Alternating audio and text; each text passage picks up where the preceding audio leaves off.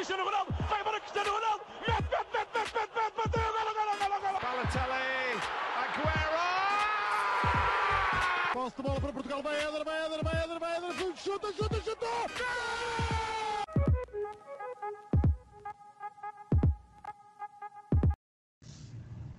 Olá, sejam muito bem-vindos a mais um episódio do nosso podcast Os Panenca. Estamos hoje aqui na companhia de Miguel Pereira, que faz, participa no podcast Fever Pitch, do João Gonçalves, que aqui já trouxemos aqui, fala sobre a Liga Nós. Também escreveu um, um livro, Suenos della Euro. Seja muito bem-vindo, Miguel, aqui no nosso espaço. Muito obrigado pelo convite e para que eu possa acabar, com, como vos disse em off, com o bullying do resto da nota de Fever Pitch de, de chegar aqui também. E é um prazer estar com vocês. O vosso trabalho este ano tem sido espetacular. Por isso vamos, vamos desfrutar do pouco também. Portanto, o episódio 2 uh, é sobre as nossas previsões para o Euro, uh, mas antes de entrarmos no, no Euro em si, tem, tem aqui uma. Ou seja, tivemos dois amigáveis frente a Espanha e Israel. Uh, Miguel, o que é que tiras destes, destes dois jogos e o que é que podemos esperar da nossa seleção?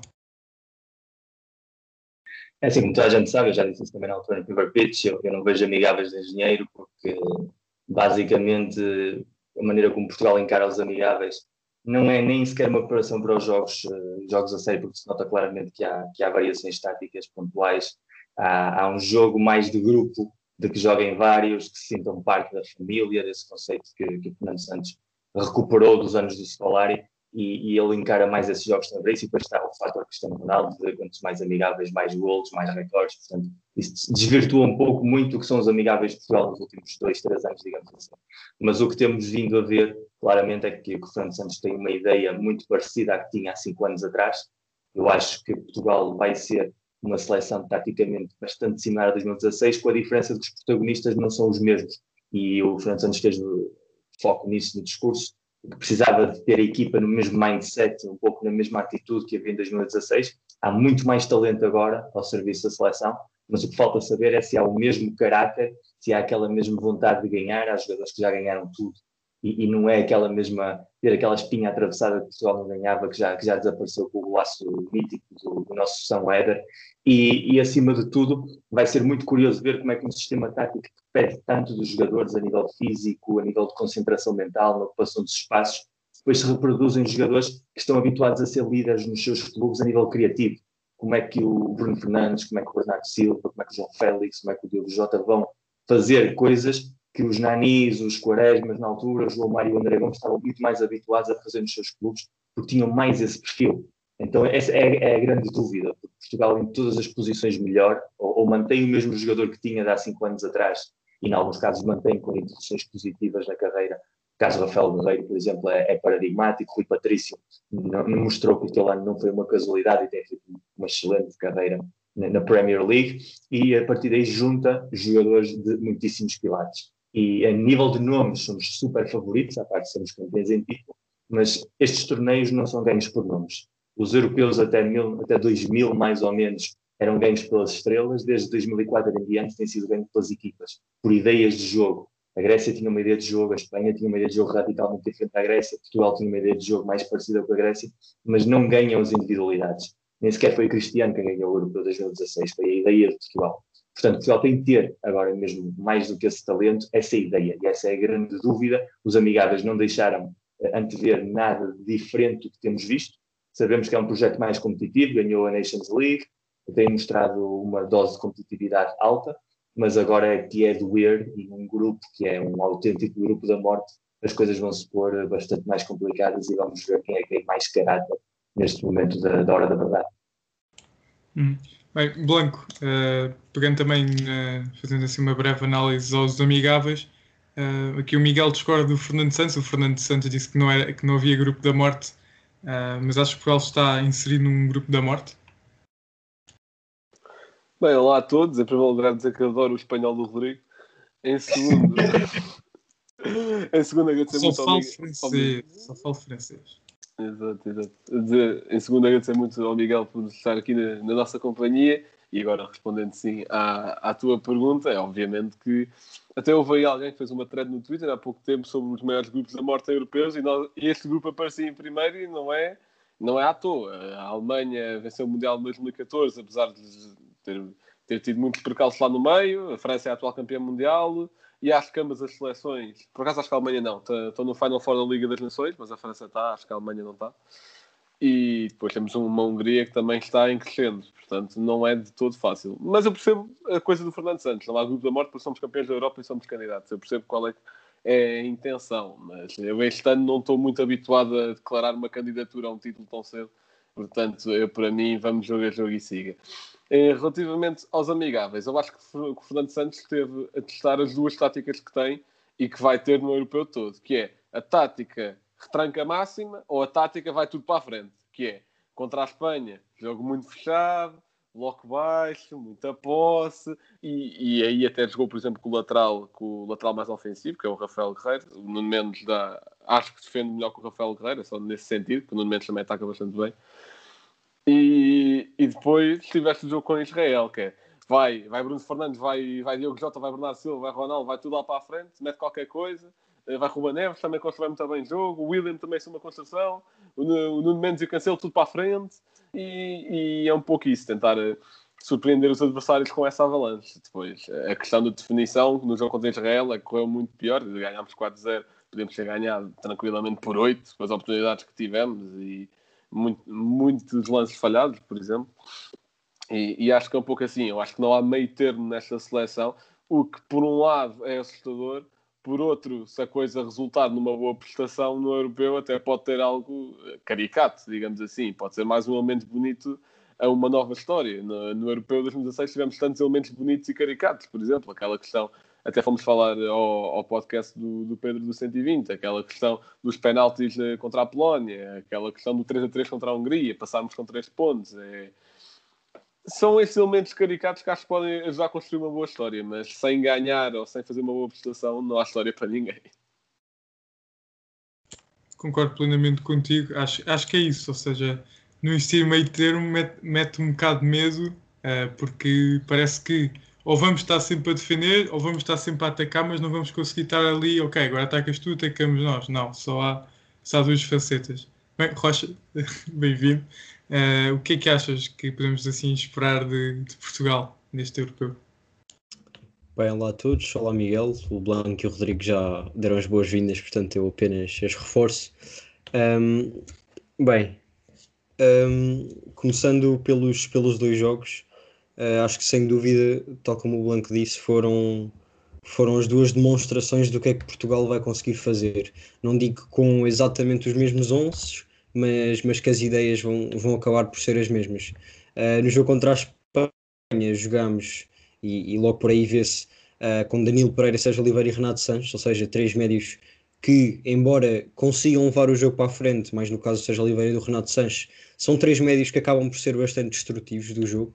Um, e no caso, do, no caso do jogo contra Israel, jogamos com o William Carvalho, que Fernando Santos diz que não é um 6 e que a verdade é que na seleção não joga como um 6 e às vezes até mais antigamente chegava a aparecer na área várias vezes. Uh, jogamos com Ruba Neves, que hum, acaba por ser mais um box-to-box do que também um 6 fixo. Uh, e jogamos com Bruno Fernandes, que é um médio ofensivo. Portanto, uh, duas ideias de jogo completamente diferentes e que também podem. são, são o espelho que Portugal vai fazer neste, neste Euro. A, a questão aqui é que hum, as seleções que nós vamos defrontar, Alemanha, França e Hungria, contra a Hungria uh, poderemos utilizar, se calhar, uh, mas mesmo assim Portugal já está bastante cauteloso para este jogo contra a Hungria, porque acaba por ser o jogo em que podemos decidir uh, se, se, nos apuramos ou não, ou seja, mesmo que seja aquele terceiro lugar, ganhar a Hungria é, é completamente decisivo para podermos passar aos oitavos de final. portanto, nem, nem sei se contra a Hungria poderemos uh, encarar o jogo da forma como, como este último contra, contra Israel. E depois contra a Alemanha e França, eu duvido muito que consigamos uh, agarrar pontos da mesma forma que jogamos contra a Espanha. Um, ehm, porque, ainda que sejam três seleções muito fortes, a Espanha acaba por ter, por ter na frente jogadores não tão fortes, vá, um, como é o caso da França e da Alemanha, principalmente da França com Griezmann, Giroud, uh, o retornado Benzema, uh, Mbappé, uh, e, e, portanto não é nem de longe nem de perto a mesma coisa do que, do que Espanha. Um, e portanto, se nós, se nós nos fecharmos completamente lá atrás, não sei até que ponto é que vamos conseguir um, roubar pontos à Alemanha e, e, a França. Esta Alemanha que vem de uma vitória de 7 a 1, uh, é verdade que contra a Letónia, mas ainda assim uh, também teve de volta Thomas Müller, que já não era convocado há alguns anos. Um, tem agora Kai Havertz, o último herói da final da Champions. Uh, Sérgio Gnabry, que tem vindo a evoluir bastante no, no Bayern e penso, nem sei se foi convocado na última convocatória da Alemanha para o, para o Mundial. Um, portanto, são seleções uh, que Portugal vai ter muitas dificuldades em enfrentar um, e espero mesmo que o que nós vimos nestes dois amigáveis não sejam as únicas duas formas que, que o Fernando Santos tem um, para utilizar neste Euro. Uhum. Eu, acho, eu acho que há uma coisa muito importante. Uh, o jogo com Israel acho que não é preparação para o europeu, ou seja, não é uma preparação tática para o europeu, é uma preparação uh, anímica, física e moral. Moral pela questão de golos, uh, ter os jogadores motivados, sobretudo ter Cristiano motivado, ser um jogo com, com um marcador alto. Uh, física para pôr os jogadores que vieram, da, sobretudo na etapa final da, da época, como foi o caso do Bernardo, a começarem a ganhar ritmo do grupo e, e, sobretudo, sentir os jogadores soltos faz-me lembrar antes do, do, Euro 2000, aquele amigável contra, contra a Gales em Chaves também, que uma seleção que não tinha nada a ver com a Inglaterra que íamos jogar, mas que se criou ali aquela dinâmica que por as ilhas britânicas era parecido, uh, como se fez o paralelismo entre Israel e Hungria, que não tem nada a ver da maneira como jogam. Mas eu acho que nesses jogos o que os selecionadores procuram realmente é, é, baixar a tensão e que sejam jogos mais divertidos, mais laxos, e o próprio Fernando Santos disse que não, não encarava aquilo como um jogo para sempre europeu, como o jogo da Espanha claramente é. E o jogo da Espanha é, é o plano A, é o plano B e o plano C de Portugal eh, contra equipas do, do seu nível ou nível superior e, e, é o que ele quer realmente treinar porque ele sabe que tem o um jogo com a Hungria e ele sabe perfeitamente que com a Hungria o que aconteceu há cinco anos atrás, que foi um jogo completamente louco, a defesa é diferente, a maneira de, o estado emocional da equipa é diferente. Já não há o das calças na Hungria e já não é coisa não vai haver Sosbolai também, que é, que é determinante nas opções que a Hungria podia ter, eventualmente, de ser mais dominante com a bola e ter mais perigo meia distância, por exemplo. E, e, sobretudo, o que vai haver é a consciência de que depois de Espanha e depois de França e Alemanha, eventualmente Portugal no sorteio pode começar a jogar com as Inglaterras, com as Bélgicas, com as Itálias, porque todos os cruzamentos podem levar a isso. Então, o jogo com a Espanha realmente pode se reproduzir ad eternum durante toda a dinâmica do europeu.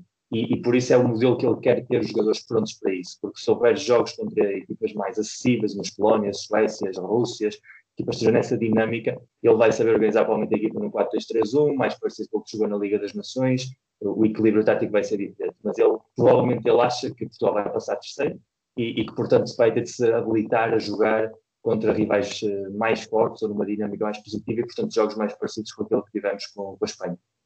Uhum. Sim, eu concordo com isso. Acho que, e pegando a questão do jogo de Israel, uh, antes do Euro 2016, acho que ficámos contra a Lituânia, se não me engano, é. e ganhamos 6-0. Ou seja, foi claramente para, para dar esse incentivo à, à seleção. Agora, uh, foi aquilo que tu disseste, Miguel. Claramente, a Hungria não joga da mesma maneira que Israel. Uh, a Hungria sabe, tem bons processos de jogo, tanto defensivos como ofensivos, sabe criar boas jogadas. Israel não vimos a fazer isso, vimos lá uma ou duas vezes em que estão perto da baliza do Rui Silva. Portanto, acho que está ali um adversário muito diferente. E está outra condicionante que talvez as pessoas não saibam, mas vamos jogar perante 70 mil adeptos. Uh, provavelmente, claramente, maioritariamente húngaros. Portanto, é claramente uma condicionante. Acho que muito... só, vai haver, só vai haver 5 mil portugueses. Pois, lá está. Ou seja, ou seja 65 contra 5 mil é verdade que já, já tivemos a Batalha de Alves Barrota e usámos um quadrado, mas estes, estes não são espanhóis, estes são húngaros. Uh, não sei, acho que é um fator muito importante, sabendo que há muitos jogadores ali que, por exemplo, o Mendes nunca jogou com público, desde que passou a ser sénior, portanto, vamos ver como é que isso influencia os jogadores. Uh, mas pronto, com uma mocha aqui chatear, mas pronto. Uh, mas vamos ver como é que corre. Passando agora para a análise ao, ao nosso grupo, uh, nós claramente, como já todos dissemos, estamos num grupo da morte. Uh, Rocha, como é que achas, ou seja, já fizeste a, a tua uh, a perspectiva, agora está-me a falhar a palavra, mas como é, que, como é que achas que este grupo vai acabar e o que é que podemos esperar deste, deste grupo? Sim. Hum, então, como, como eu estava a dizer, acho que o, o jogo contra a Hungria vai ser claramente do, dos jogos mais decisivos neste, neste grupo, porque já sabemos que França e Alemanha vão ser seleções di- difíceis eh, e, portanto, o jogo de Hungria é aquele que nós temos mesmo de vencer eh, se quisermos ter oportunidades de passar. Um, vai, vai ser precisamente esse o nosso primeiro jogo e a França vai jogar contra a Alemanha. Uh, o resultado que sair desse encontro também pode acabar por ser determinante uh, e quase certeza que vai ser determinante para, para o primeiro lugar. Um, e depois do jogo, isto depois pronto, vai, vai, variar muito da primeira jornada, porque se Portugal ganhar a Hungria um, e, por exemplo, a França ganhar a Alemanha, depois Portugal joga com a Alemanha. E, e, portanto a Alemanha pode acabar por ter também ali um jogo decisivo logo contra Portugal e isso pode nos dificultar bastante as contas. Uh, portanto, isto vai ser é, é, como, era como o Blanco estava a dizer, isto vai mesmo ser jogo a jogo, uh, porque um, as, as seleções vão sentir muito, como, como são só três jogos, uh, as seleções vão sentir muita pressão de ganhar o próximo jogo devido ao resultado anterior. Isto apenas não vai acontecer com, com a seleção que ganhar os dois primeiros jogos uh, porque vai quase decidir assim o, o primeiro lugar. Um, eu diria que este nosso grupo, um, e também, também disse isso nas, nas nossas previsões uh, do Euro, em que nós acho, acho que já apostámos, um, eu disse que a Alemanha chegava, chegava à final uh, contra a Inglaterra. e para isto acontecer, a Alemanha tinha de passar em primeiro no grupo Uh, e, e, era essa a minha previsão. Eu acho que a Alemanha vai acabar por ficar em primeiro, vai ganhar este jogo à França, ou se não ganhar, empata. Um, depois a França acho que fica com o segundo lugar e Portugal com o terceiro. Um, como disse, este jogo contra a Hungria vai ser decisivo e depois acho que ainda conseguimos uh, um empate, pelo menos, contra uma das, das outras seleções. Um, e acho que acabamos por, por conseguir passar em terceiro e, e, vamos ter mesmo de fazer mais, mais pontos, porque isto o terceiro passa, mas são só os quatro melhores terceiros, ou seja, não é só uma questão de ficar em terceiro e de jogarmos bem, não, temos de fazer pontos se quisermos passar, uh, mesmo ficando em terceiro. Portanto, Hungria é para ganhar e eu esperava conseguir os três pontos também contra uma das, das outras duas seleções, mas não sendo, mas não sendo fácil, uh, pelo menos um empate contra as duas já seria bom para, para garantir esse terceiro lugar. Uhum. Bem, eu não sei se foi por um trauma desta época, uh, mas eu pá, não estou mesmo nada, nada confiante para, para este europeu. Uh, um grupo completamente, quer dizer, completamente diferente do 2016 não é, porque a Hungria está lá, mas é uma Hungria diferente, mais organizada, a meu ver. Uh, depois temos duas seleções que, para mim, são das melhores do mundo. Para mim, França, neste momento, é a mais forte, a melhor do mundo neste momento. Uh, não sei se, em termos de balneário e ambiente balneário, uh, porque se não se tem um bom balneário, e isso acho que o Fernando Santos tem, tem ajudado muito a nossa seleção a ter, não sei, pode haver ali alguma instabilidade na, na França. Mas creio que mesmo assim, apesar de todos os conflitos, acho que a França passa em primeiro, como grande favorita. Eu fiquei aqui muito, muito na dúvida um, se a Alemanha, porque eu acho que a Alemanha pode voltar a jogar no seu melhor nível, como também pode descarrilar à grande. Mas acho que vou manter a Alemanha em segundo.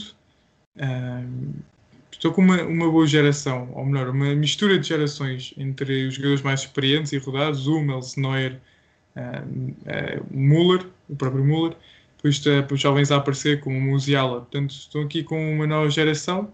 Depois eu, eu meti uh, Hungria em terceiro, mas eu acredito que, mesmo que a Hungria fique em terceiro, Portugal em quarto, acredito que a Hungria não passe, porque deve ser dos terceiros que vai fazer menos pontos.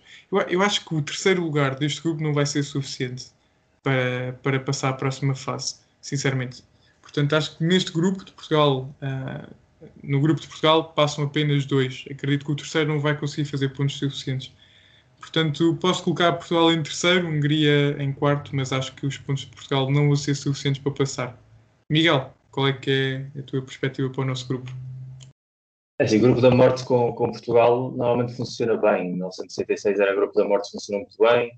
Uh, Euro 2000 era grupo da morte, funcionou muito bem. 2012 era grupo da morte e também funcionou muito bem. Portugal, quando joga com equipas de perfil alto, está sempre muito mais motivado. A mim assustou mais aqueles grupos cheios de, de, equipas que temos a tendência a nos desprezar. Uh, já nos aconteceu. Como foi em 2016. sim, 2016, Mundial 2014, Mundial 2002. Nesse tipo de grupos temos muito mais facilidade de meter o pé na poça e quando estamos em máxima tensão. Eu acho que Portugal tem de encarar este europeu como mata-mata desde o primeiro jogo. Ou seja, aqui não é um torneio normal, não é uma fase de grupos normal, a maneira como está estruturada a competição e a maneira como o grupo está feito não dá essa margem e o mata-mata começa precisamente porque o primeiro jogo é, é decisivo. Uh, esses três pontos foram os mesmos três pontos que tivemos há cinco anos atrás. Eu acho que com três pontos uh, vão passar equipas como melhores terceiros. A disposição dos grupos convida a dar a ideia de que não vai haver muitos terceiros com quatro pontos. Portanto, uh, equipas com três pontos vão passar como terceiros, e se for com uma vitória, e depois nos critérios de empate vale. Portanto, o gol average vai ser super importante e ganhar um jogo, em vez de serem três empates, ser uma vitória, uh, vai ser decisivo. Portanto, esse jogo Portugal tem de encarar dessa maneira, é, é meio bilhete para os oitavos de final. E, sobretudo, libera muitíssimo de pressão e põe pressão nos outros, porque, independentemente do resultado da França-Alemanha, ele sabe perfeitamente que já há uma equipa com três pontos no grupo e que são eles que vão ter de correr atrás do prejuízo, seja o que for. É um grupo em que eu não acho que mais do que uma equipa vai fazer seis pontos. Provavelmente o líder do grupo chega aos seis pontos, mas pode ficar perfeitamente pelos cinco. Uh, acho que a ordem vai ser 6-5-4 e, e a Hungria eu acho que não vai pontuar. Acho que a baixa do Sosbolai vai ser decisiva, apesar de jogarem em casa com um público absolutamente fanático e serem uma seleção que tem vida em crescimento. Uh, os rivais são muito fortes e há, há muito talento individual que pode fazer a diferença e aí mesmo que Portugal no jogo com Hungria não tenha o mesmo espírito tático, eh, a grande diferença com 2016 é que há muito mais talento para decidir. Em 2016, uh, o Cristiano levou a equipa às costas nesse jogo, tivemos falhas defensivas brutais, é o jogo que faz com que Ricardo Carvalho saia, saia da equipa e entre fontes, sobretudo, que criou ali uma, uma harmonia com, com, o Pepe e com, e com o Rui Patrício. Eu acho que o Fernando Santos já vai com a lição aprendida, o Rubem Dias e o Pepe são a dupla mais sólida que tem, provavelmente vai jogar o Rafa e vai jogar o Cancelo também, que dão boas garantias no apoio Miguel, desculpa interromper o teu raciocínio. Achas que Ruben, Dias e Pep é a melhor dupla de centrais do europeu? Não sei se é a melhor dupla de centrais do europeu em si, mas sei que são dos dois centrais que tiveram melhor rendimento nesta temporada. Uh, são jogadores que se complementam bem. Uh, resta saber o que é que o desgaste da época, o que é que vai fazer os dois. Porque o caso do Pep, pela idade que tem e que jogou muitíssimos jogos, e, e sobretudo o Rubem Dias, que jogou agora ao final com o stress da Liga dos Campeões. Não sei como é que se vão comportar, não sei como é que vão funcionar em harmonia, porque muitas vezes podemos ter dois grandes nomes como centrais e não haver ali harmonia, e outras vezes há, há ali um casamento mágico. O Pepe e o Fonte tiveram um casamento mágico a partir dos oitavos de final e não eram para ninguém sequer provavelmente um, top 5 dos melhores duplas centrais do Euro 2016. Portanto, tem, tem de funcionar a, a química, a comunicação e, e, sobretudo para esse tipo de posições, isso é absolutamente determinante. Mas queria dizer que, havendo Bruno Fernandes, havendo Bernardo Silva, havendo Diogo Jota, havendo João Ferreira, havendo todo esse perfil para acompanhar o Cristiano, uh, jogos como a Hungria podem ser decididos desde esse talento individual. Onde vai ser necessário mais talento coletivo, mais ideia de, de equipa, vão ser nos outros dois. Mas resolvendo essa questão inicial, Portugal tem uma boa base, eu acho que Portugal se classifica entre segundo e terceiro. O grupo, eu acho eu, eu coloquei na, na minha aposta pessoal que a final vai ser um Itália-Alemanha, e isso faz com que a Alemanha tenha de passar em terceiro, mas se passar em terceiro é por uma questão de gol average. Acho que vai haver um empate pontual com, com Portugal, que a França ganha o grupo porque tem muitas condições, mas que depois uh, a Alemanha vai crescer com o torneio e, e, há ali muitos jogadores, muito talento, muita capacidade de, desta geração alemã, que é uma boa mistura do passado e do, e do futuro. Está ali o Müller, está ali o Kroos, está ali o Neuer, mas depois aparecem esses muitos todos, o Havertz, o Gnabry, uh, essa nova geração que tem, tem potencial de crescimento absolutamente brutal. E, e, a França tem sempre. A história dos europeus é feita quase sempre de que ganham equipas imprevistas. Imprevistas não quer dizer que sejam desconhecidas, como a Dinamarca ou a Grécia. São equipas que, quando entraram no europeu, não estavam no top 3 ou top 4 até favoritos. Normalmente, quem está nesse top, a coisa corre mal.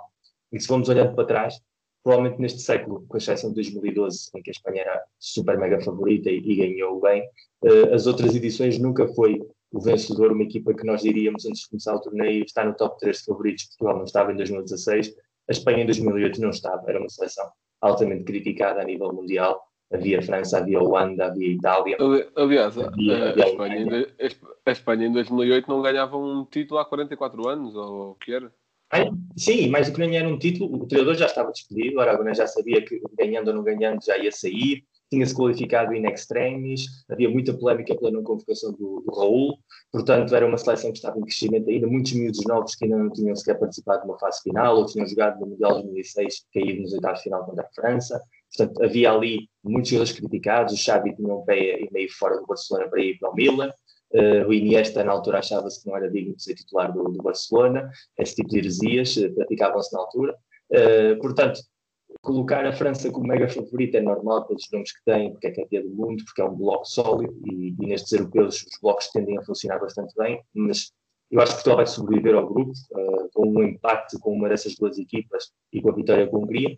E a partir daí vai ser o mata-mata típico da nossa história, provavelmente o cruzamento com a Inglaterra Uh, nos oitavos de final, que sabemos que sempre nos funciona super mega bem, e, e, a partir daí a coisa pode, pode fluir bastante fácil. Inclusive, no meu jogo de apostas, coloquei que a meia final ia ser Portugal-Alemanha outra vez, só que esta vez íamos perder com os alemães, uh, porque nós com a Alemanha não nos damos uh, francamente bem. Mas acho que tem todas as condições para passar. Há muito talento para fazer diferença no jogo com a Hungria. Esse jogo é determinante. Vai haver, provavelmente, olhando para cada um dos outros grupos, três ou quatro equipas com três pontos, sim ou sim e Portugal tem condições para ser ou 4 pontos, ou pelo menos nesses 3 pontos ter um bom average e com essa vitória garantir a classificação. Hum. Bem, eu, eu acho que as coisas contra a Alemanha podem correr bem desde que o Pep não seja expulso aos 4 minutos, como foi no, no Mundial de 2014. Blanco, como é, que, como é que vais organizar o nosso grupo? Olha, o nosso grupo é de facto é algo caricato, digamos assim. É algo bastante difícil, de seleções bastante fortes, e vocês deram todos uh, muito bons argumentos e consegui seguir a linha de raciocínio de todos. Mas eu, quando estive a fazer aquele, uh, aquela, aquela coisa que nós fizemos para o YouTube, que fizemos em conjunto, que também fizemos individual, e nós postámos ali em tweets separados, na minha, Portugal passava em terceiro lugar no grupo. Mas uh, até porque, pá, eu acho que, por exemplo, agora perder, uh, perder pontos com a Hungria acho que seria mesmo sinal de que, ok, este ano não vieste aqui fazer nada. Porque por muito que a Hungria tenha uma boa seleção, esteja crescendo, um, o detentor da prova, não, num grupo destes, não pontuar contra o, vá, considerado mais fácil, é pá, seria seria o descalabro. Uh, duvido que ganhemos seja a Alemanha, seja a França. Não acredito que percamos, por exemplo, com a Alemanha, com a França já não tenho a certeza disso. Perdemos com a França muito recentemente, por exemplo, com o gol do Kanté. E, e acho que seria algo, algo diferente. Não acho que a Alemanha vá fazer um grande europeu, pelo que tenho visto a Alemanha, apesar dessa tal goleada, de virem moralizados, apesar de terem um Hummels, que se calhar dava um, melhor médio construtor do que, algum, do que eles têm mas uh, acho, que, acho que não vão fazer um bom europeu. Tem não o Kimmich, não... Blanco. Sim, está bem. Pronto, calma. Está a falar mais uma por causa daquela trivelada que ele deu no último jogo. E uh, não estou a dizer que eles não passam o grupo. Estou a dizer que não acho que vão fazer um europeu muito famoso. É algo diferente. Portanto, já discordo ali do, do nosso convidado. Mas... Eu pus a Alemanha na final também, portanto... Pois é, tu também puseste. É pá, não percebo. Mas, pá, por acaso até se pode fazer um bocado de paralelismo com a Espanha no Euro 2008. O selecionador já sabe que vai sair, por exemplo. Também é, é algo semelhante. Mas acho que passamos. Acho que nem que seja tenha de ser pelo talento individual. Olha, por exemplo, o Bruno Fernandes já está habituado a levar equipas às costas. Portanto, uh, habitua-se bem em Portugal a fazê-lo. Portanto, uh, acho que se, for, se tiver que ser pelo talento individual, vai-se pelo talento individual. Também Parecendo que não, óbvio que olhamos para a seleção de agora, dizemos que dá 10 a 0 a seleção de 2016 foi campeã da Europa. Mas parecendo não, no Euro 2016 também tínhamos muito talento individual, mesmo que se calhar um pouco ofuscado com os nomes de agora, também tínhamos bastante. Aliás, o, o, lá está, foi como o Miguel há pouco, Nani e Quaresma foram decisivos, não tanto pelo conjunto da equipa, mas pelo que puderam dar individualmente, e acho que isso também vai ser muito importante. E eu acho que passamos porque é isso que o bom adepto de futebol tem de achar. É, é, é acreditar, é ir de jogo a jogo, é apoiar e, e, é isso que temos de fazer. Não há, não há grandes hipóteses. Se ficarmos por aqui vai ser uma desilusão. Se continuarmos, não digo que seja a nossa obrigação, mas temos talento para isso e para muito mais.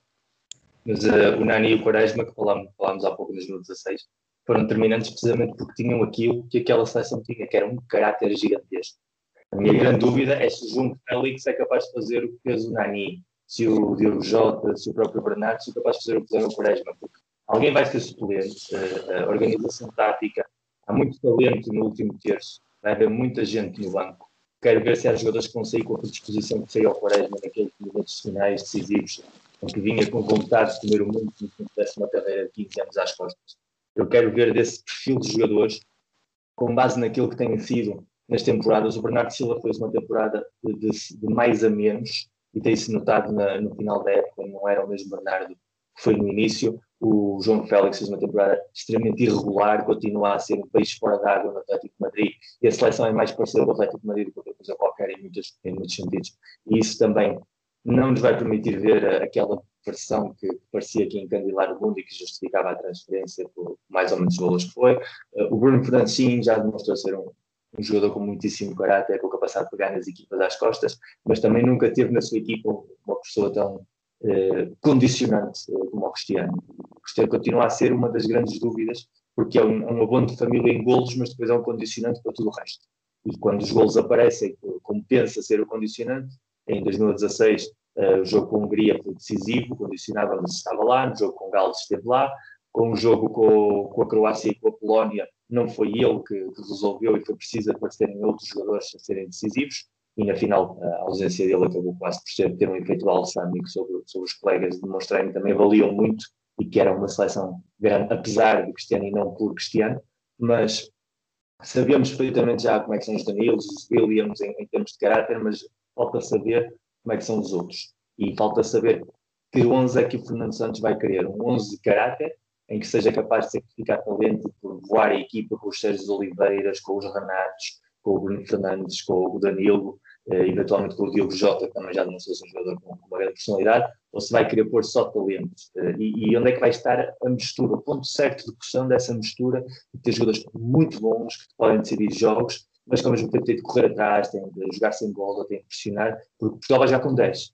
Ele joga com 10 jogadores que têm de estar a todo o campo e depois joga com o Cristiano. Isso é inequívoco, os rivais sabem disso, os colegas sabem disso. Portanto, esses 10 têm de fazer um trabalho muito concreto e em 2016 já o tinham de fazer e Cristiano tinha 5 anos menos. Em 2021, obviamente que isso é ainda mais evidente.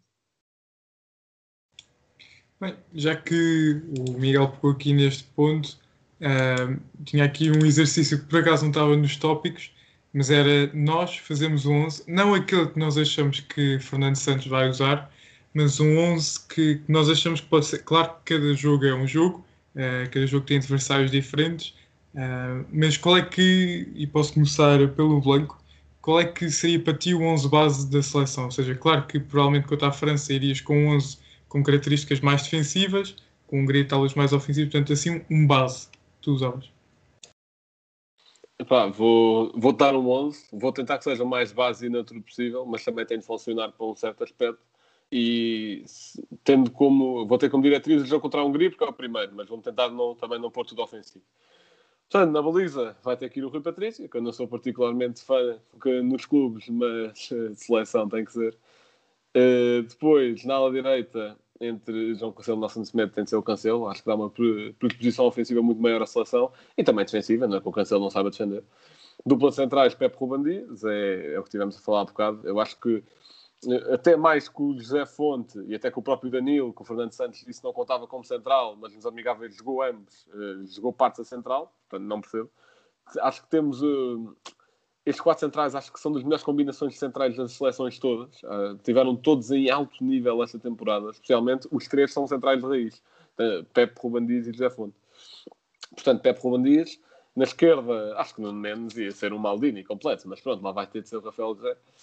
E, e depois, agora no meio campo, acho que, por muito que o Fernando Santos goste mais do 4-3-3 e tenha usado um 4-2-3-1 mais agora para contra Israel, para tal questão de moral, etc vou tentar ir num que vá um bocadinho de nuance dos dois. Portanto, talvez ali o Bruno Fernandes a variar entre um 10 e um 8, e sendo os outros dois, isto que seria na minha perspectiva, não na do Fernando Santos, senão o William vai ser titular sempre. que é o Ruma Neves a 6, o Motinho a, a, a 8 e o, e o Bruno Fernandes. Bem que acho que o Renato Santos tem alguns jogos, a capacidade de levar a bola, o seu jogo físico, também vai ser muito importante, como foi no Euro 2016. Portanto, estou a dizer isto contra a Hungria, se calhar nos jogos contra a França e a Alemanha punha Renato Santos a titular. E, e lá na frente, Diogo Jota, Bernardo e, e Ronaldo, sendo que eu sei que deixar André Silva no banco é... Lá está, também pode depender nos jogos, cara. Em jogos da, da, é mais vantajoso pôr o Ronaldo um pouco mais à esquerda e meter o André Silva a ponta de lança, por exemplo. Ou se calhar até deixar o Ronaldo no banco, mas isso nunca ninguém, nenhum selecionador de Portugal iria fazer na vida, senão ainda era assassinado né? pela Federação, pelo Ronaldo, pelos adeptos, por toda a gente. Portanto, isso não vai acontecer, mas é um bocadinho este o 11 base. Uhum. Rocha, qual é que seria o teu 11 base? Bem, hum, eu na defesa, sinceramente, uh, só trocaria um do Blanco, porque para mim o Nuno Mendes vai ser titular. Um, acho que demonstrou nestes, nestes amigáveis que, que tem mais da qualidade para isso. Uh, o Rafael Guerreiro não é que tenha jogado mal contra a Espanha, não é isso? E claro que é um bom jogador. Deixa-me só dizer, Diz eu estava, lá está, eu estava a orientar-me pela Hungria, aquela tal questão do Mendes nunca ter jogado com adeptos o primeiro jogo, se calhar contra Sim, 70 e tal mil não seria o melhor sinceramente acho que o ok, nunca foi com adeptos, mas, mas jogar contra, contra certas equipas também acaba por ser um, um teste maior para os jogadores e, e, sendo profissional, acho que não é questão dos adeptos que vai fazer no menos jogar de uma forma diferente. Um, portanto, eu acho que não sei se isso vai acontecer, mas para mim, e logo no primeiro jogo, se calhar nos outros até pode acontecer, mas, mas para mim o Nuno Mendes era titular. Uh, depois daqui para a frente é que, é que fica fica, sendo isto um 11 base uh, e não para, uh, para jogos individuais, eu vou tentar equilibrar aqui um pouco as coisas um, e vou eu poria o acho que punha o Danilo uh, para termos um, um médio defensivo um, mesmo, mesmo de raiz um, e, e punha o Renato Sanches no meio campo um, depois, num dos lados, punha Diogo Jota, ou seja, isto não é bem num dos lados, mas pronto. Acabava por ser um 4-4-2 meio, meio, meio desformado. Uh, mas o Diogo Jota de um lado, o Bruno Fernandes a partir do outro, não, não que ficasse mesmo nesse lado, mas a partir de, desse lado, um, e na frente punha o Ronaldo e o, e o André Silva. Um, no banco?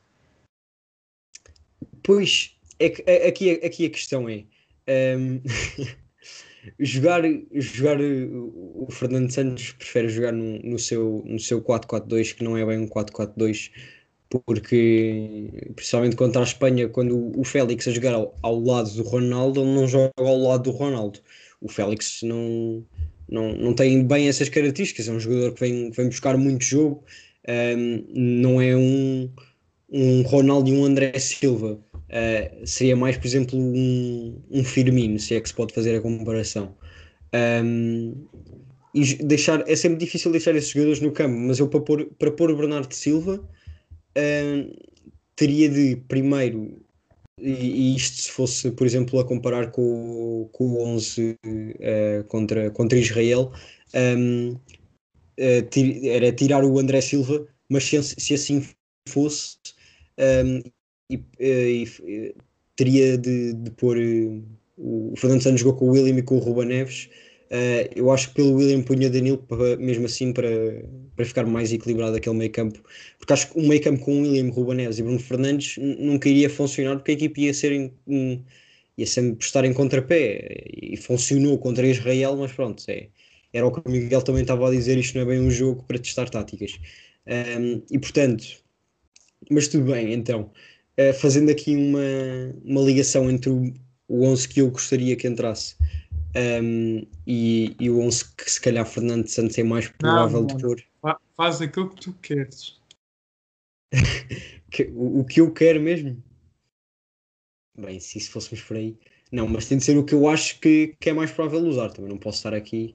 Um, não, mas eu punha. O Porto, mas. Não, não é, isso, não é isso que eu estou a dizer, mas se calhar punha jogadores com outras características. Por exemplo, se calhar se fosse mesmo que eu queria, punha um Motinho a titular, porque é, como, como o Fernando Santos disse, é dos jogadores que lê melhor o jogo uh, e para mim tinha de ser titular em todos. Uh, e se calhar punha uma, se calhar uma dupla de Wolverhampton, Ruben Neves e, e Moutinho, uh, o Bruno Fernandes, aí já punha o Bernardo Silva, se calhar, mas é só por uma questão de equilíbrio um, e também para jogando, jogando com o Bruno Fernandes e num dos lados e não com o Bernardo Silva, uh, acho que isso também acaba, acabava por dar uma estabilidade defensiva melhor, porque o Bruno Fernandes, não sendo um jogador que joga na ala, a defender é muito raçudo e, e, e aguenta bastante o jogo. Um, e o Bernardo Silva, se calhar, pode ser um, um pouco mais molenho, embora, embora seja rápido a descer. Uh, portanto, recapitulando, já está demasiado baralhado. A defesa já, já disse. Meio campo punha um, Danilo, Ruba Neves e Bruno Fernandes, Diogo Jota, Ronaldo e André Silva. Bem, uh, eu vou deixar o Miguel para o fim, para depois ele também uh, comentar assim os nossos. Mas o meu, uh, eu gostava que o Anthony fosse titular, mas sinceramente acho que vai ser o Patrício, e neste caso vou, vou meter o Patrício por causa disso mesmo. Mas Patrício, Cancelo, Ruben, Pep, se bem que o Ruben joga mais à esquerda, portanto, Ruben e Nuno Mendes, também prefiro Nuno Mendes, Palhinha, Renato e Bruno, uh, Bernardo, Jota e Ronaldo. Para mim seria este o, o 11, 11 ideal, acho que fica um 11 muito equilibrado. Uh, ali o Renato epá, é espetacular o que ele consegue fazer. E para mim foi aquele que jogou melhor contra a Espanha, uh, tirando a defesa, que a defesa teve bem. Mas o Renato para mim foi o melhor e acho que pode ajudar em muito contra um meio campo de Kanté e Pogba. Ou seja, um jogador que pegue na bola, não tenha medo de arriscar, pegue nela, leva até ao final, como fez, por exemplo, frente, frente à Croácia no Euro 2016, acho que pode dar muito jeito. Portanto, para mim seria este o 11 ideal. Miguel? Já agora, desculpa, só desculpa interromper, só para dizer uma coisa, é que isto quando nós falamos no talento que a nossa seleção tem, se calhar lembramos mais de, de jogadores de ataque, Ronaldo, Félix, Bernardo, Diogo Jota, mas eu acho que o mais difícil de escolher é mesmo meio campo, porque Sim. se calhar os lugares não são tantos e, e, os jogadores com qualidade ainda são mais. Também acho que sim. Mas Miguel, força, qual é que seria o teu 11? É se jogássemos com o 11 que eu poria se fosse treinador do FM, íamos para casa com zero pontos. Porque eu acho que chegámos a uma altura da época em que os jogadores estão mortos, estão literalmente esgotados. Eh, eu ia pôr um 11 muito técnico, um 11 que sabia cuidar a bola, um 11 com jogadores eh, da Leica Tessens, o Ruben Neves jogaria, o André Silva jogaria, jogadores que tinham missões muito concretas. Mas eu acho que depois da época que foi eh, com todo o desgaste físico, anímico emocional, o tipo de rivais que vão ser, a pressão que existe porque somos campeões da Europa. Esse romanticismo não ia funcionar nada bem. E, e, nisso eu tenho de dar uma palmatória ao engenheiro, ele é muito mais pragmático que eu e, e, algumas coisas fazem sentido, e sobretudo o condicionante Cristiano Ronaldo. Eu, no meu 11 tinha para o Cristiano, mas no meu 11 o Cristiano ainda é capaz de fazer aquilo que fazia com aquela camisola do Manchester 2007. Ainda vai dois, dois jogadores e ainda consegue ir à linha central, ou ainda consegue fazer um remate a 30 metros e marcar gol. Na prática, ninguém viu o Cristiano fazer isso há muitos anos o Cristiano faz outras coisas, mas para fazer essas coisas a bola tem de chegar, ele tem de estar no espaço e isso condiciona todo o resto da equipa. Portanto, se eu ponho o André Silva, que é um jogador que corre ao espaço, e ponho o Cristiano, que é um jogador que corre ao espaço, eles vão se atrapalhar. Viu-se em 2018, quando jogou Gonçalo Guedes com o Cristiano, naquele jogo com a Espanha, estavam constantemente a tomar decisões erradas porque estavam habituados a fazer a mesma jogada, a procurar a mesma dinâmica. Por isso é que em 2016 funcionou muito bem, porque sabia dois jogadores que Cristiano conhecia, gostava de jogar com, eram Nani e Quaresma. Jogadores que se entendiam perfeitamente sabiam as funções uns dos outros e não se atrapalhavam. E esta nova geração tem muito talento, tem muito respeito pelo Cristiano, não são capazes de dar um grito, não são capazes de dizer que ele é que fez mal a corrida. Isso condiciona também muito a toma de decisões, coisa que o Quaresma não teria em 2016, por exemplo. E, e provavelmente o Nani, que roubou aquele que provavelmente o melhor gol da carreira dele, também não teria.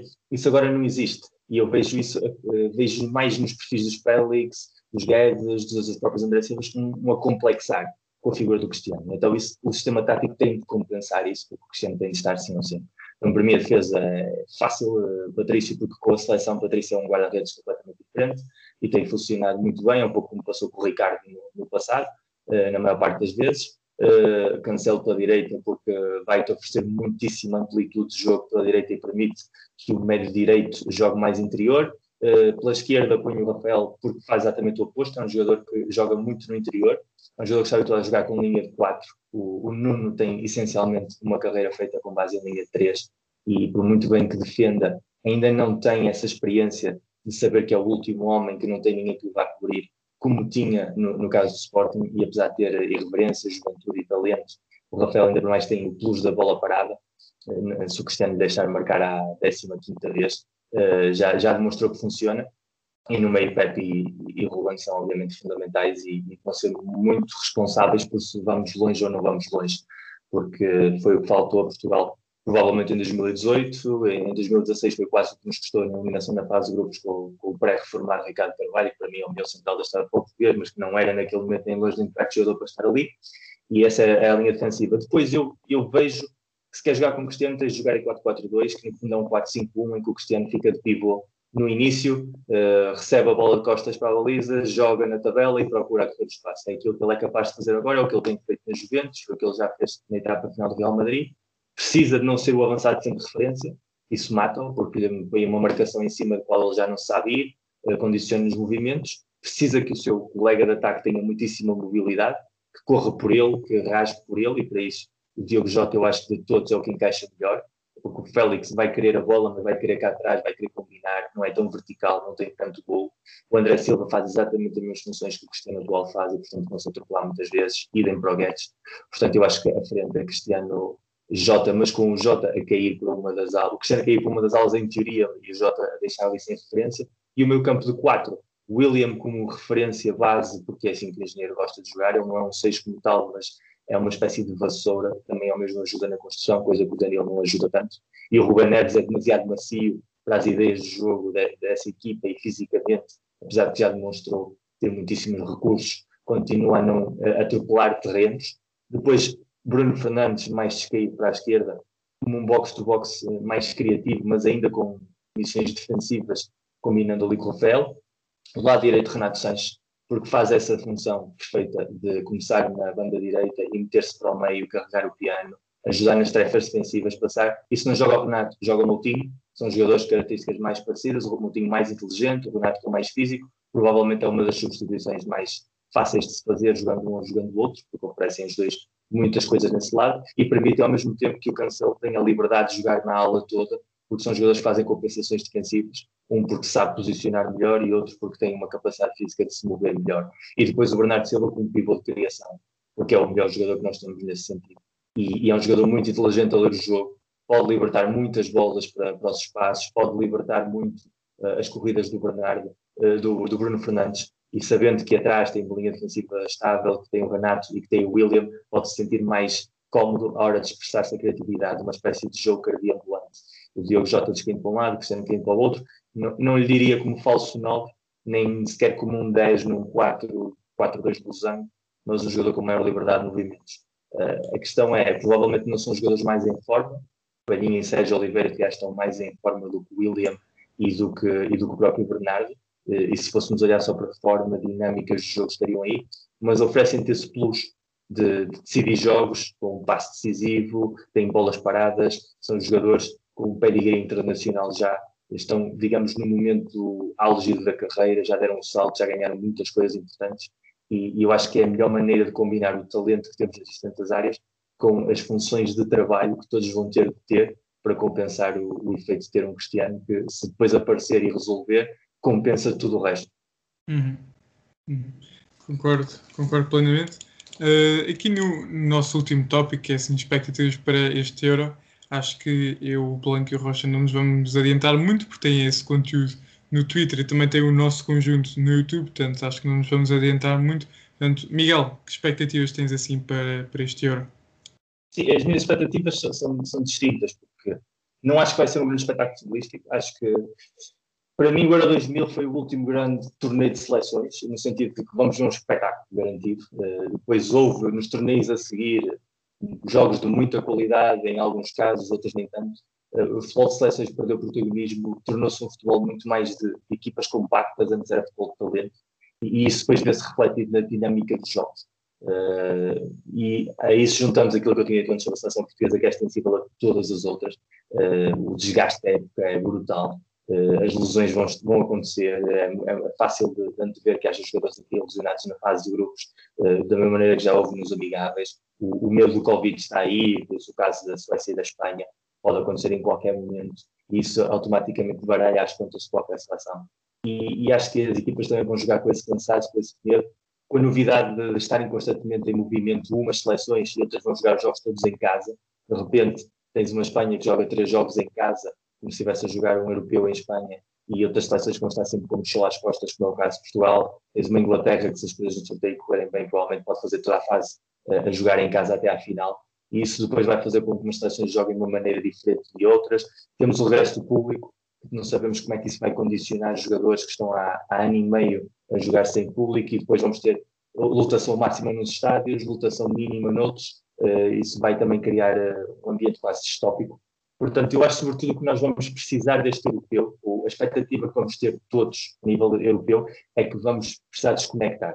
Eu acho que não há pressão. Acho que ninguém está à espera de ver o México 86. Acho que ninguém está à espera de ver o Euro 2000 outra vez. Acho que somos todos mais ou menos conscientes de, dessas circunstâncias. Acho que o pessoal quer desconectar de verdade, ver um torneio de verão que nos foi roubado o ano passado com uma situação muito complicada. Há jogadores com muitíssimo talento que querem deixar a sua marca. Acho que não, a França tem muitos nomes, muito peso, mas depois há seis ou sete seleções que têm argumentos para estarem na final. E isso é bom porque nos permite ver jogos competitivos em cada um dos grupos desde o início. Eu era inicialmente muito crítico com a fórmula de ter seis grupos, porque uma das máximas que fez o europeu espetacular foi que era o torneio máximo de elite, era o torneio onde estavam os melhores dos melhores, uh, quando eram oito, porque na altura a Europa só tinha 33 federações, quando passou 16 porque era 73, mas a, a percentagem era a mesma, e realmente ali estava a nata da nata. Mas depois olho para, para a experiência de 2016 e penso uh, o que podemos todos desfrutar de ver quem é que vai ser a Nova Zelândia, quem é que vai ser aquele país que não tem tradição absolutamente nenhuma em competições, que nunca chegava a nenhum lado e que de repente é nova Coqueluche quem é, a Albânia, pode ser a Macedónia, pode marcar um ponto histórico. Uh, as Irlandas no último torneio vão ter repercussão agora na Escócia, por exemplo. Quem é que vai ser a Nova Gales, no sentido de estar completamente fora de, das listas e de repente aparecer nos quartos de meias finais?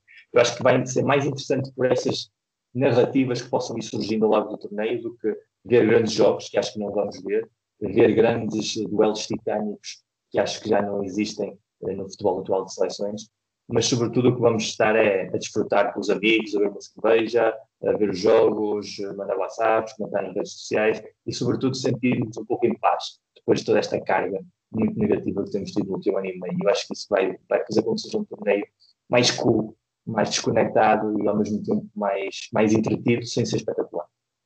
Uhum. Para ti, quem é que seria o vencedor? Minha aposta é a Itália. Uh, não, não faz sentido nenhum a aposta, apesar de eles verem uma, uma dinâmica muito boa, mas eu acho sempre que os europeus ganham sempre. Acho não, a história dos europeus é essa. Normalmente nunca ganham os favoritos. Neste século, o único favorito que ganhou foi a Espanha em 2012.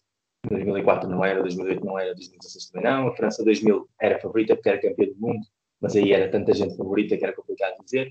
Nem a Alemanha era favorita em 96, apesar de muitos podem achar porque é a Alemanha. Não era favorita em 80, apesar de muitos podem achar que era a Alemanha. Uh, a Dinamarca não era em 92, a Holanda não era em 88. Então, a história do europeu raramente é feita com vitórias favoritos. E a Itália tem um projeto em construção desde há três anos para cá muito bom. Mancini fez ali um trabalho excelente. Há ali muitos jogadores que têm muito a demonstrar. Estes torneios funcionam bem para aquelas equipas que têm fome. A França vem de ser campeã do mundo, não é a mesma fome. Uh, aliás, o upgrade que teve em 2000 para que passasse em 2000 era bastante melhor que em 98, por isso é que conseguiu subir. E o Zidane esteve em 2000 como não esteve sequer em, em 98 raramente as equipas que ganham a edição anterior têm a fome para seguir uh, conquistando títulos. E eu não vejo a França com esse mindset. E, e, depois, outra história bonita podia ser a vitória da Inglaterra, porque é um país que não só não tem nenhum europeu, a Itália só tem um, o 68 que organizou, a Inglaterra não tem, como também o trabalho de Southgate tem vindo a ser muito bom nos últimos, nos últimos cinco anos, há ali muitíssimo talento, mas eu acho que chegam demasiado cedo. Eu acho que esta seleção vai estar para o próximo Mundial e vai estar para o próximo Europeu, quando os Rashford, o Sancho, uh, os Foden já tenham mais dois, três, quatro anos no corpo, mais experiências para, para competir. Mas há ali uma geração já muito interessante. Mas entre Inglaterra e Itália, eu acho que podemos ter ali duas histórias muito bonitas uh, se um, algum deles for campeão. Hum. Blanco e Rocha, pelo menos não tenho assim nada a acrescentar em relação a este tópico, já fiz a, as minhas previsões, portanto vamos então passar para, para as nossas rúbricas e Blanco, esta, desta vez uma introdução diferente, nunca feita desta maneira. Qual é que é o facto que tu nos traz hoje? Olha, o facto que eu trago hoje é- foi uma regra que vai ser aplicada agora no Euro 2020 e que é algo curiosa, que é basicamente se isto na fase de grupos, se duas equipas eh, que se enfrentarem na última jornada empatarem a última jornada e tiverem empatadas em número de pontos, acho que não conta nem gols fora, nem gols marcados, nem a questão dos cartões amarelos que até eliminou, por exemplo, o Senegal no, no último Mundial. O que vai acontecer é, no seguimento desse tal jogo em que elas empatam, estão com o mesmo número de pontos, tudo bem, há desempate por grandes penalidades e é assim que se decide quem é que passa. Esta regra só não acontece desta forma se, eh, para além dessas duas equipas, tiver uma terceira equipa com o mesmo número de pontos e aí aplica-se as regras normais. Gols fora, eh, confronto, direto, confronto direto, sim, entre as três, porque o confronto direto na outra questão seria o último e era empate, e cartões amarelos, cartões vermelhos, etc. E é este o facto. Miguel, o teu momento cultural. Se, se não estou errado, eu acho que a regra já estava em 2016. Acho que, que já estava incluída na altura. Pelo menos soa-me que houve alguns jogos que estiveram a correr o risco de, de acabar assim. Eh, se não estou em erro. Sim, é, é capaz é de não ter havido nenhum, por isso é que também Não, não, regra não- nenhum houve, nenhum. Mas eu acho que ali, houve ali um ou dois grupos que chegou a falar-se na última jornada de que havia a possibilidade de haver desempate de penaltis, que era algo absolutamente histórico na altura. Portanto, eu acho que eles reparam isso. Tem a ver com, a estrutura dos grupos de, de passarem os, os melhores terceiros e que é, é importante definir quem é que vai estar nesse lote dos terceiros. Eh, onde é que está esse desempate para que tu possas depois estar nessa categoria, porque não podem estar duas equipas do mesmo grupo nessa categoria se estão empatadas em pontos. E então eles decidem se são duas equipas que estão empatadas em pontos, só uma é que pode eh, pertencer ao lote dos qualificáveis. E é preciso encontrar uma forma de decidir entre eles. Eh, por isso eu acho que esteve aí, não aconteceu, foi pena. E, é Miguel, eu até, eu até agora aqui com uma, com uma ida rápida ao site da UEFA, tens razão, já havia, não só no Euro 2016, como até já no Euro 2008, sendo que isso podia ter acontecido eh, entre República Checa e Turquia, mas a acabou por não acontecer. Exatamente. Eu tinha a ideia que na pesquisa para o livro alguma razão, coisa, aconteceu isso. E acho que é justo, acho que é justo, é mais justo que ser eliminado por cartões amarelos, vou ver. Sim, sim, sim. Principalmente para nós que temos o pé. Bem, hum, o meu momento cultural, e é também aqui de certa forma uma homenagem ao Miguel, acaba por ser o livro dele, e vou tentar pronunciar de forma melhor que o Rodrigo, Sueños de la Euro. Hum, e isto, não sei se o Rodrigo e o Blanco sabem, eh, mas eu aqui a pesquisar o livro dele, hum, foi editado pela, pela editora Panenka. Portanto, acaba por Pela ser aqui também. pela, pela- pela própria revista, né? Exatamente, não sei se sabia ou não, um, mas é um livro muito interessante. Já estive a ler aqui o, o resumo. Um, o prefácio é do Vicente Del Bosque e é um livro para celebrar o- os 60 anos de- que fez em 2020 do, do primeiro Euro, uh, que foi na França, se não me engano. Certo, Miguel? Certo, certo. E foi, foi um prazer. eh, Em Espanha, por exemplo, a palavra panenca gerou muita polémica ultimamente, não sei se vocês estão, estão corrente, porque a panenca basicamente representa uma forma alternativa de futebol, um país em que os meios tradicionais, as marcas, os AS, os deportivos e os programas desportivos são muito piores que em Portugal, eh, em termos de virulência. Aliás, o que em Portugal se pratica é a escola espanhola, mas com a nossa realidade de, de país pequeno, digamos assim. E então a Panenka apareceu numa, numa contracultura, na altura em que saiu, e, e criou uma, uma dinâmica de ver o jogo diferente, novas gerações, e há muitos youtubers eh, que têm muitíssimo talento, que já, que já cresceram com a Panenka, jornalistas jovens começaram a ter o seu espaço em webs, e de certa maneira havia jornalistas que pertenciam a essa velha escola, digamos assim, que de maneira despectiva chamavam esses, esses jornalistas, esses youtubers, esses, esses analistas, panenquitas, eh, uma espécie de gozo, e, e usavam isso em artigos de jornais e em programas de rádio. E, de certa maneira, a Panenka recolheu essa, essa brincadeira despectiva e criou um trending no Twitter e então hoje eh, há inclusive a marca a contratar algum desses jornalistas com um programa chamado Programa dos Panenquitas, porque realmente parece que todos aqueles que gostam de um futebol mais alternativo, como eles costumam dizer, não têm vergonha de dizer que gostam de ver um jogo da segunda divisão às três da tarde na, de um sábado, em vez de estar a ver o, o Elche a jogar com o Huesca, uh, que controlam jogadores de vários, vários campeonatos, que gostam de futebol histórico, e, e os Panenquitas em Espanha, digamos que é um dos máximos elogios que podes receber se estás dentro dessa dinâmica, portanto aí vocês, se fizerem alguma vez a transferência internacional do podcast, o êxito está absolutamente garantido. Uh, não sei se já está reservado o trademark em algum lado, é bastante possível, mas, mas aí... É possível. iriam triunfar Rodrigo, o teu emplastro. Olha, antes de dar o meu emplastro, eu queria dar um facto. Por acaso achava que o Blanco ia usar, que é, uh, desculpa estar-te a roubar a rúbrica, mas é que desde, agora acho que são é mais 30 jogos, que o Kanté e que o Pogba estão a jogar juntos na seleção francesa, que a seleção francesa continua invicta. Ou seja, desde que aqueles dois estão juntos, a seleção francesa não perde. Portanto, fica, fica aqui esta nota. O meu emplastro foi um jogador que esteve no Euro 2016, esteve para vir ao Sporting, eh, esteve para vir para o Sporting. Eu, eu se não me engano, eu agora estou na dúvida se ele chegou a vir uh, ou se depois chumbou nos exames médicos, depois foi mandado para trás. Foi um jogador que foi titular uh, no jogo Alemanha-Itália, em que há o famoso penalti do Zaza, acabou um, um igual e depois houve grandes penalidades. E o jogador que eu estou a falar chama-se Sturar, Stefano Sturar, que teve para vir para o Sporting. Ah, isso é uma, isso é uma história engraçada. ele teve para vir para o Sporting, agora não. Não, ele veio. Ele veio para o Sporting e depois Isto é- ele teve. Não, isto é muito. Calma, deixa-me explicar. foi- Isto, é toda uma, isto é toda uma questão de Sporting. Sporting contratou, assinou o contrato, ele está cá, um contrato de empréstimo da Juventus.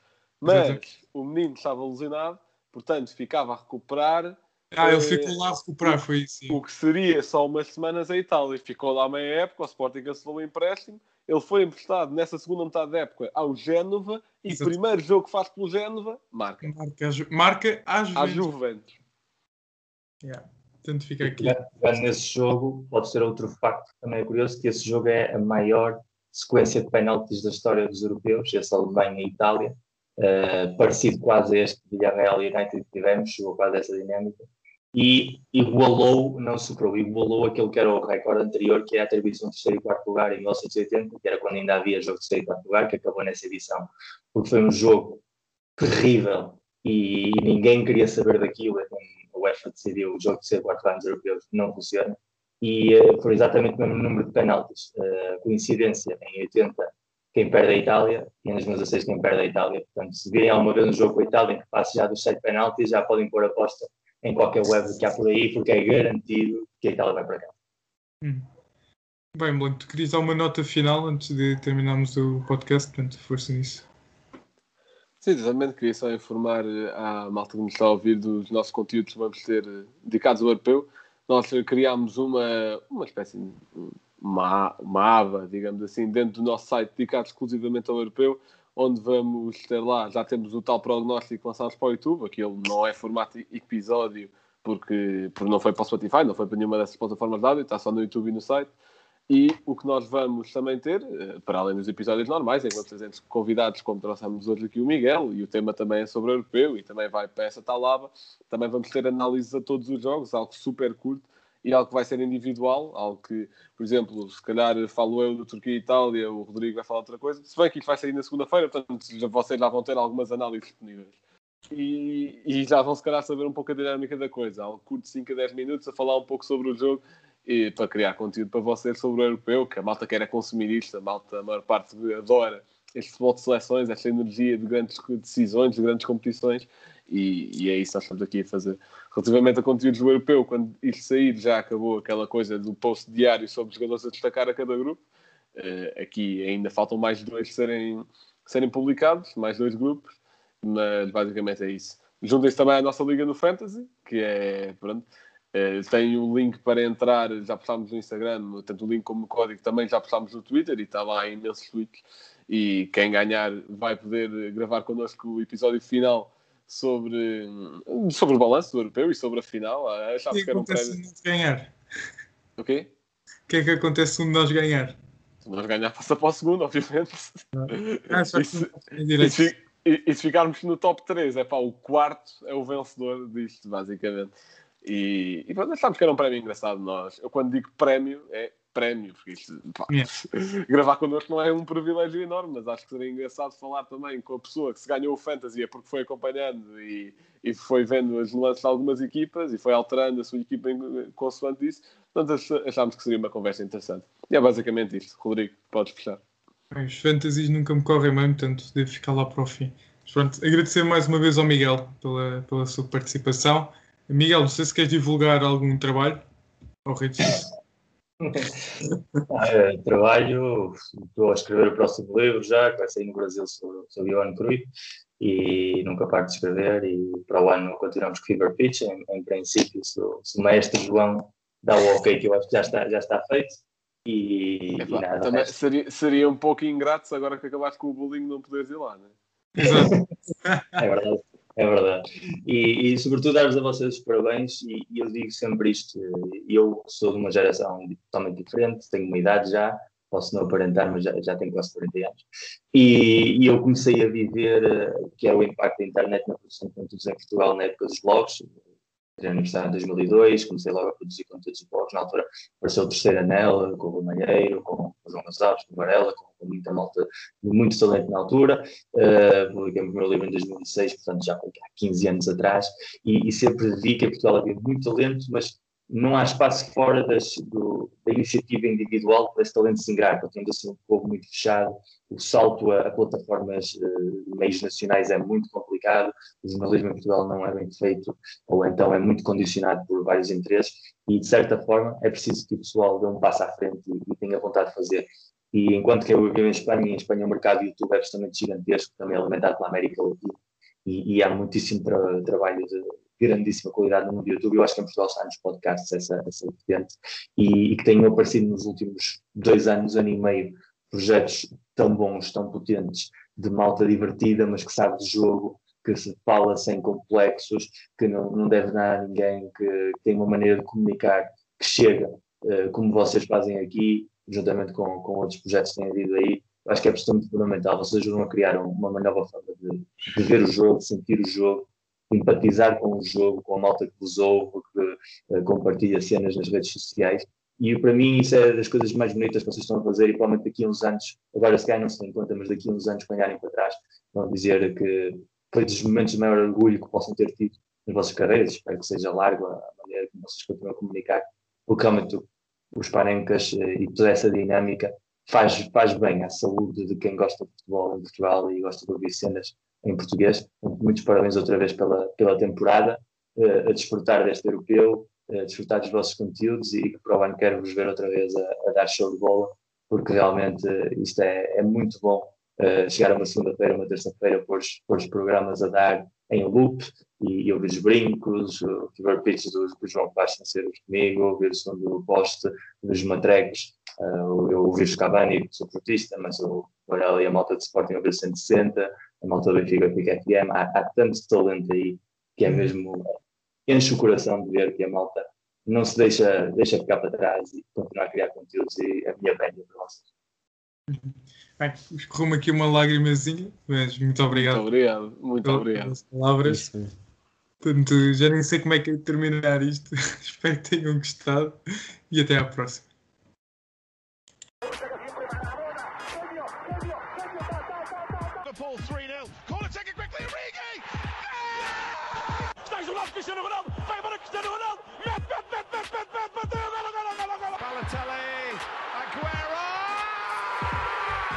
De bola para Portugal, vai Éder, vai Éder, vai Éder, vai Éder, chuta, chuta, chuta! Gol!